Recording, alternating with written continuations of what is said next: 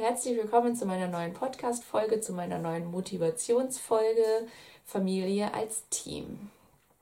Ja, ich habe sieben Tipps für euch, wie ihr in Zukunft etwas mehr als Team durchs Leben kommt und es ähm, sehr viel mehr Spaß machen kann, als Team zusammenzuarbeiten in der Familie. Und ähm, eure Kinder werden da Freude dran haben. Genau, seid gespannt. Wenn ähm, es euch interessiert, bleibt einfach dran.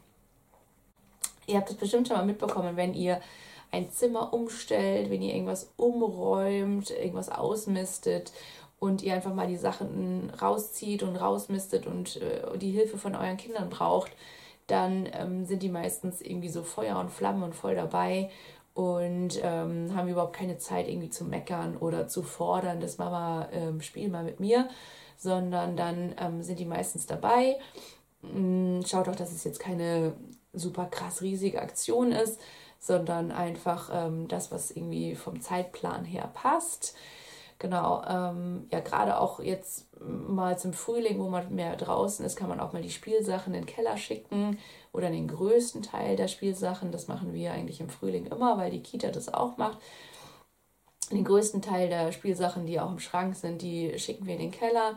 Und die, ähm, die wichtigsten Sachen, also gerade auch zum Beispiel den Bauernhof von meinem Sohn oder die Puppen von meiner Tochter, die lassen wir in der Wohnung, weil ich dann finde es auch wertvoll, dass sie ähm, damit ja auch dann alleine spielen, während ich irgendwie was mache. Mm, das finde ich ganz wichtig. Also ich schicke nicht alle Spielsachen in den Keller, aber die Sachen, die eigentlich eh irgendwie nur rumstehen. Und ähm, es tut so gut, dass mal die Wohnung etwas freier ist. nicht so voll. Mm, genau. Genau, also ähm, äh, integriert eure Kinder auch bei der Hausarbeit, auch vor dem Haus. Irgendwas kann man bestimmt mal putzen dann ähm, sind die Kinder meistens ganz gut dabei und auch guter Laune, weil man sich einfach bewegt und was Sinnvolles für die Gemeinschaft macht. Genau. So, Tipp Nummer zwei, das ist ähm, feste Mahlzeiten. Dass euer Kind so vier feste Mahlzeiten hat, an denen es sich richtig schön satt ist, weil je satter euer Kind ist, desto besser ist es auch gelaunt.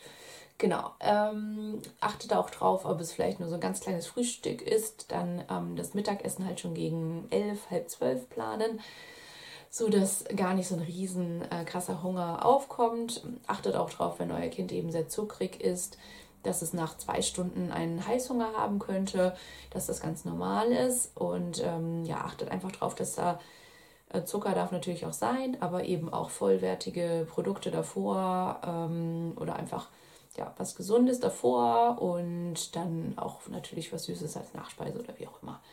Genau. So, dann die Schlafenszeit.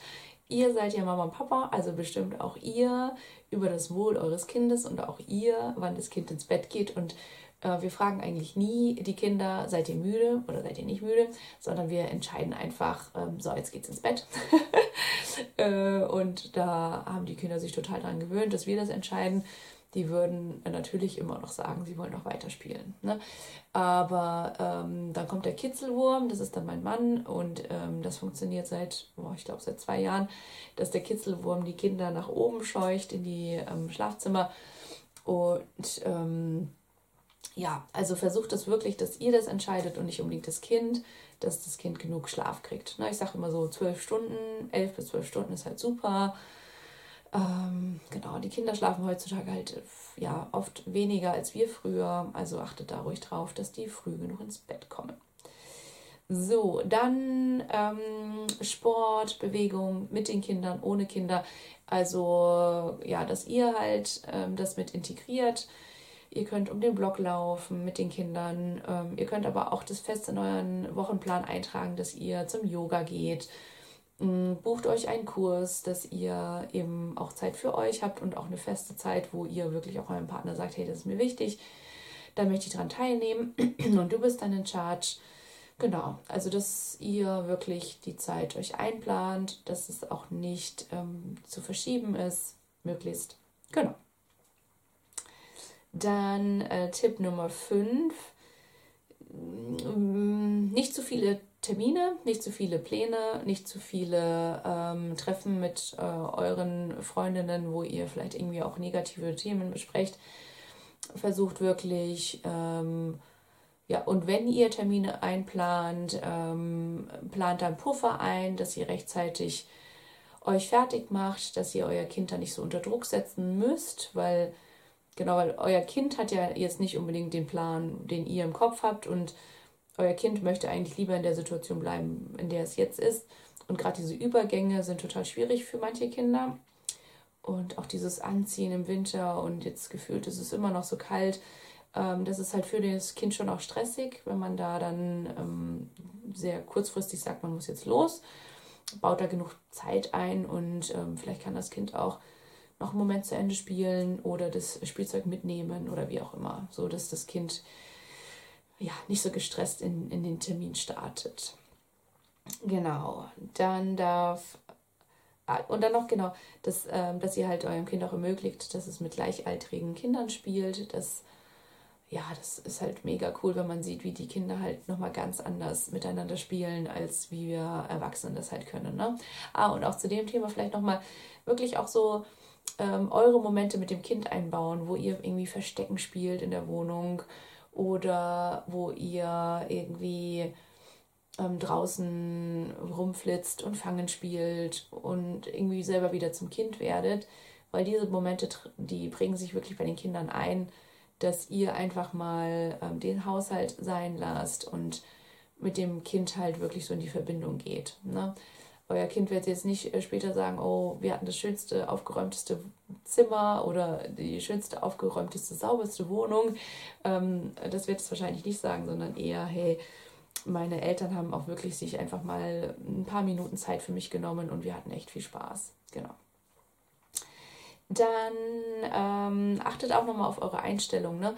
Also eure, wenn ihr positiv eingestellt seid oder optimistisch eingestellt seid, dann überträgt sich das auch auf euer Kind. Je mehr ihr ähm, ja euch irgendwie, je mehr ihr ängstlich seid oder auch die negativen Seiten des Lebens seht, äh, desto mehr überträgt sich das auf euer Kind.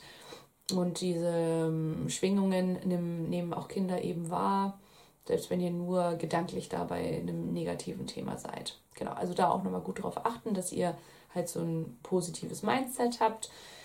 Dann ähm, ja, funktioniert das auf jeden Fall auch nochmal etwas leichter. Jeder darf seine Wünsche äußern ähm, in der Familie aber nicht jeder Wunsch wird sofort erfüllt. Das finde ich super wichtig. Das steht auch in jedem Ratgeber, den ich so lese.